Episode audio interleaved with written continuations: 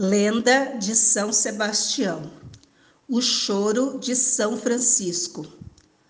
Um dos grandes momentos vividos pela nossa comunidade foi nos idos de 1600, na luta pela elevação do povoado à condição de vila.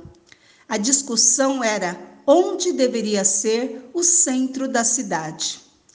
Uns diziam que o primeiro lugar descoberto por Américo Vespúcio, ao virar a ponta das canas em Ilha Bela, foi o local onde hoje está o bairro de São Francisco.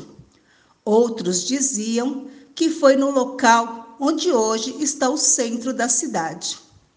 Naquela época, como nos dias atuais, valeu o poder político o donatário das terras do centro era mais influente e conseguiu que o governo português indicasse o local como vila. A comunidade de Itararé, como era conhecido o bairro de São Francisco, inconformada com a escolha, resolveu mostrar sua indignação construindo um grande convento pois no centro havia uma grande capela.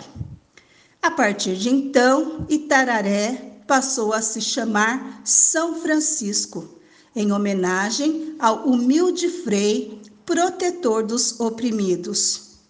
Hoje, quando a maré está baixa, vários filetes de água doce vertem no meio da areia da praia, nas pedras de frente ao convento. Dizem os antigos que é o choro de São Francisco, que vem do convento, e a água é benta.